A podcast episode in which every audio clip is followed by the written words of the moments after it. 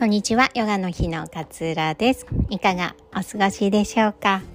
今日はエゴの話をシェアしたいなというふうに思います。エゴね、エゴイストとかエゴイズムなんていう言葉で馴染みがある方も多いのではないのかなっていうふうに思います改めてねちょっとインターネットで調べたらエゴとは意識意欲行動などを主体として他と区別される自分。自我。自分本位の考え方や態度というふうに出てきました。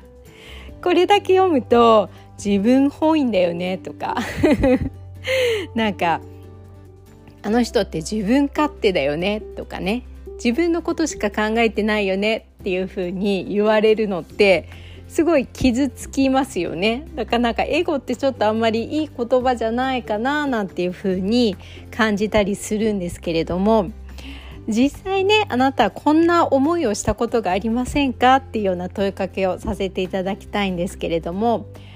私だけなんでこんな思いをしないといけないんだろうっていう思いとか私だけがいつも損をしているっていうふうに考えたりとか私の気持ちなんかはあなたにはわからないっていうふうに言ってしまったこととかってあったりしませんか？私はあります。めちゃくちゃあります。身近なところで言うと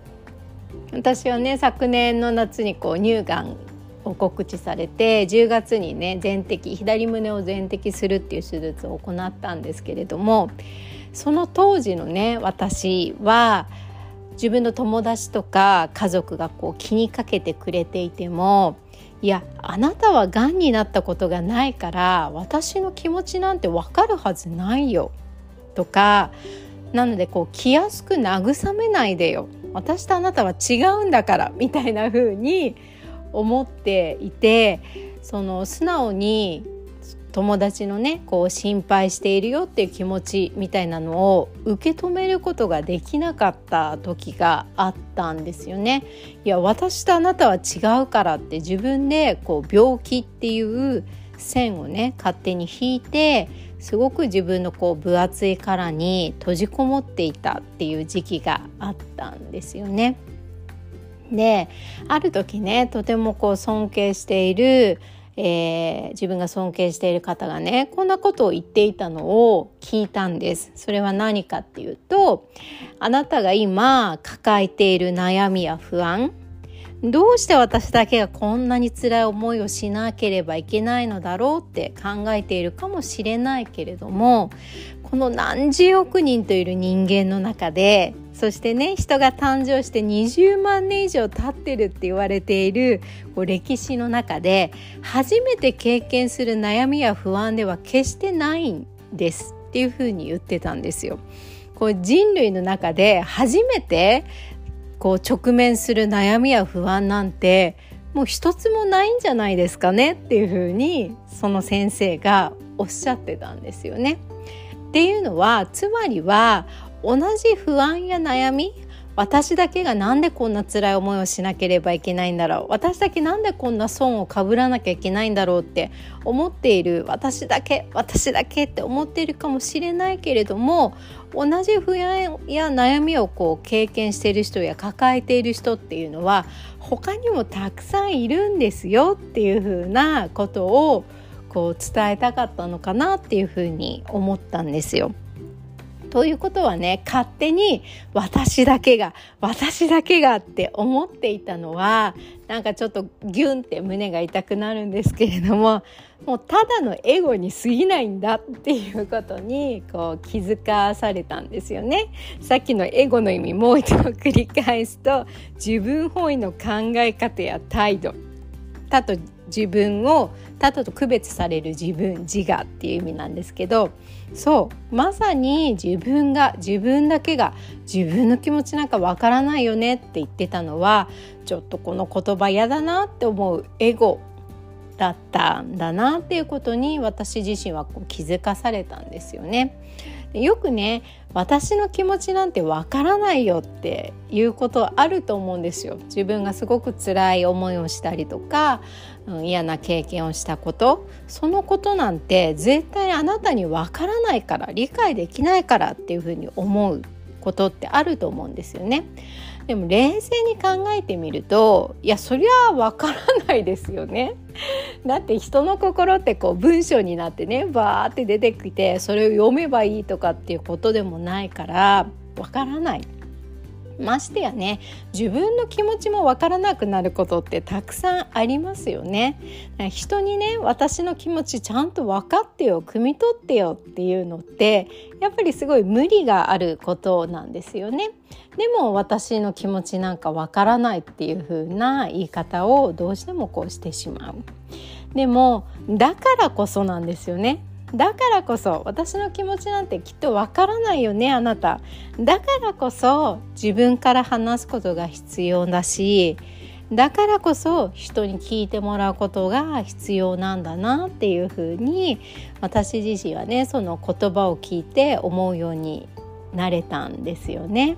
この人類の中であなたが初めて感じる不安や悩みなんて一つもないんだよって言われてなんかハッときたんですよ。確かにそうだなっていうふうに思って。でも私とあなたは違うのよって。どんなにこう心配してもらっても慰めてもらっても分かんないでしょ。がんになったことないんだからっていうふうに思ってたその当時ってやっぱりすごいね孤独で辛かったし寂しかったんですよね。でもそういうふうに区別しているのは他でもない自分自身なわけなんですよね。なので今ねもし自分だけがこう辛いなってこの辛い気持ち誰もきっと理解してくれないなっていうふうに思って抱えていらっしゃる方がもしいたら少しだけね自分からもう1センチでもいいからちょっとこう扉を開いて少しこう光を感じてもらいたいななんていうふうに思ったりするんです。なんかねこれだけこう SNS とかが復旧してねコミュニティがいろいろある現代では意外とね自分と同じ不安不安とか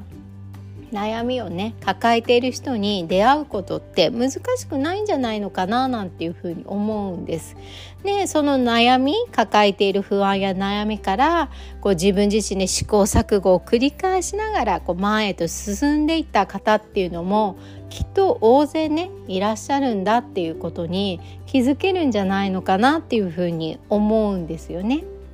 この私だけじゃないんだって思えた時ってとてもこう気持ちが楽になる。瞬間だと思うんです。だからこそこう自分からね扉を少しでもいいから開いていくことが大切なんじゃないのかななんていうふうに私自身は自分の経験を通して感じております。え今日はねエゴについてのお話をシェアさせていただきました、えー、9月30日ズームオンラインにてえー、ジャーナリングとウェルビーのマインドフルネスの体験会っていうのを無料で行いたいなというふうに思っております。ジャーナリングはねこうやって抱えている胸の内に抱えている悩みとか不安モヤモヤを自分の外に出していくのにとても最適なやり方かなっていうふうに私自身は思っています。この悩みをね外に出して客観的に眺めていくことがとても大切でこれをすることでね自分への自己理解っていうのがすごくこう深まってくる。強いてはね自分のことすごいねこう愛おしく思えたりねする瞬間が出てきたりするんじゃないのかななんていうふうに思っております。ぜひね気になる方は概要欄に、えー、URL 載せております。でウェルミーのマインドフルネスの指導者養成講座っていうのも、えー11月から綾野先生と一緒にね共同で開催することが決まっております。こちらも詳細載せておりますので気になる方ぜひチェックしていただけたら嬉しいです。では今日も聞いてくださってありがとうございます。あなたらしい穏やかな一日をお過ごしください。さようなら。